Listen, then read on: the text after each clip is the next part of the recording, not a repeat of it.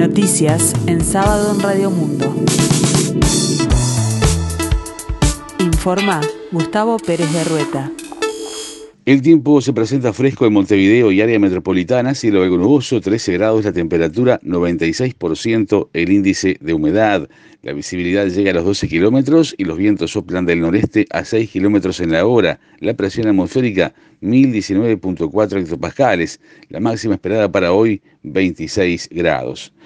Coronavirus en Uruguay. Los últimos datos oficiales del último día de abril habla de 53 fallecimientos y 2.702 casos nuevos en 12.812 análisis. Hay 548 personas en cuidados críticos. El país alcanzó un total de 198.428 casos positivos desde el comienzo de la pandemia. De ese total de casos positivos confirmados, 6.667 corresponden a personal de la salud, 6.282 ya se recuperaron, 370 están cursando la enfermedad y 15 fallecieron.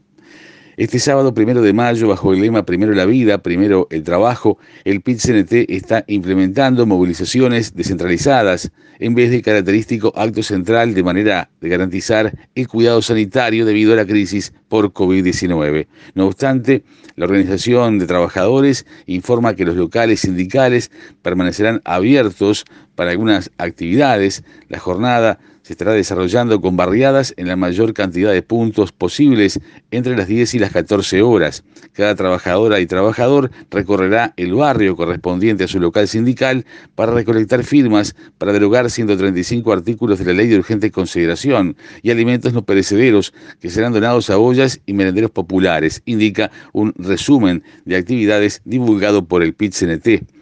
Desde la central obrera se cuenta con un mapa geolocalizado con los locales sindicales, cooperativas y comités de base que funcionarán como eh, puntos de concentración y la organización se hará en base a brigadas de entre dos y cuatro integrantes. Este punto de concentración también servirá de acopio de los alimentos recolectados para las ollas populares todas las vecinas y vecinos podrán llevar eh, su alimento a los lugares fijados en el mapa correspondiente, aplicando todos los cuidados sanitarios, apunta la central obrera.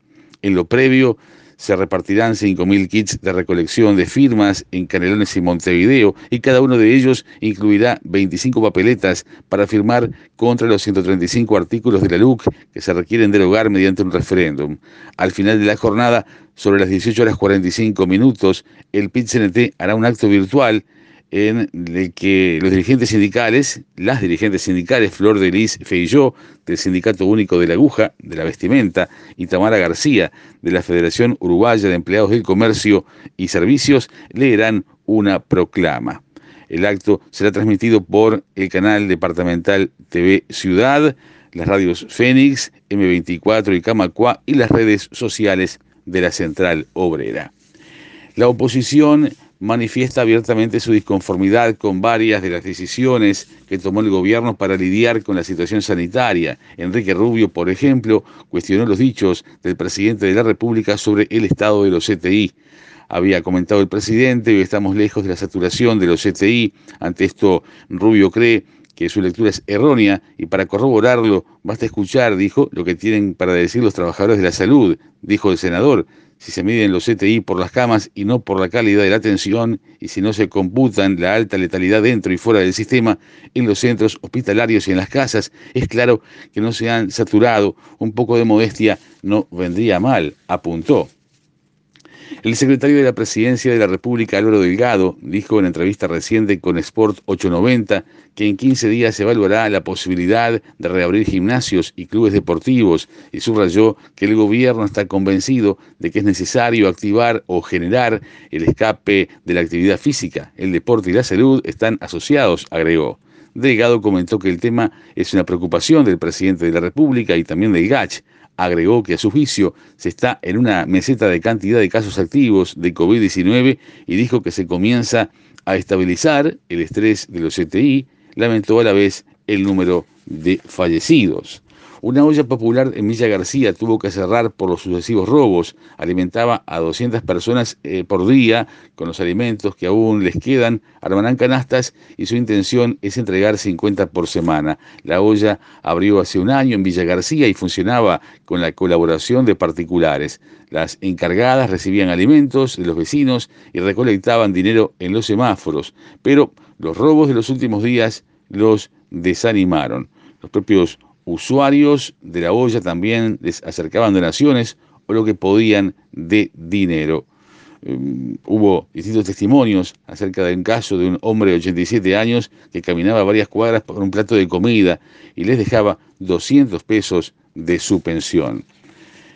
El secretario nacional de Deportes, Sebastián Bauzá, oficializó este viernes que Uruguay está encaminado para llegar a ser anfitrión de la final de la Copa Libertadores 2021 y adelantó que la semana que viene se va a estar definiendo el escenario para la disputa del partido que tiene fecha 20 de noviembre. Además dijo que aunque se va a estar definiendo la semana que viene, hay grandes esperanzas de que se concrete. El domingo al mediodía vuelve el básquetbol eh, con un partido entre Capitol y Nacional. La fecha se completa el lunes y martes con partidos entre las 19.15 y 21.30 horas. El domingo vuelve el básquetbol entonces con el partido entre Capitol y Nacional a las 12 horas 15 minutos. A las 14.30 jugarán Goes y Hyundai Universitario, jugarán en cancha de Biguá. La fecha eh, continúa el lunes a las 19 horas 15 minutos con el encuentro entre Biguá y Aguada. A segunda hora, 21 a 30, se enfrentarán Malvin y Olimpia. El martes, con los mismos horarios, se enfrentarán Peñarol contra Defensor Sporting y Trubil contra Hebraica y Maccabi. Los octavos de final están fijados para jugarse entre el 11 y el 17 de mayo. En la escena internacional, el candidato de la izquierda en Perú debió suspender sus actividades de campaña. Pedro Castillo fue internado por una descompensación. Castillo había recibido amenazas de muerte durante la campaña del balotaje y al parecer tuvo que suspender sus actividades de campaña por una descompensación respiratoria que le demandó una internación de urgencia. El maestro tenía planeado ir a varios encuentros en la periferia de Lima, pero fue este encuentro y varios más fueron sorpresivamente cancelados.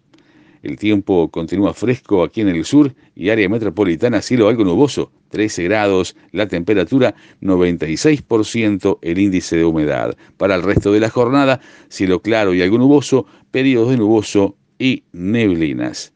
Más noticias en sábado, en 60 minutos.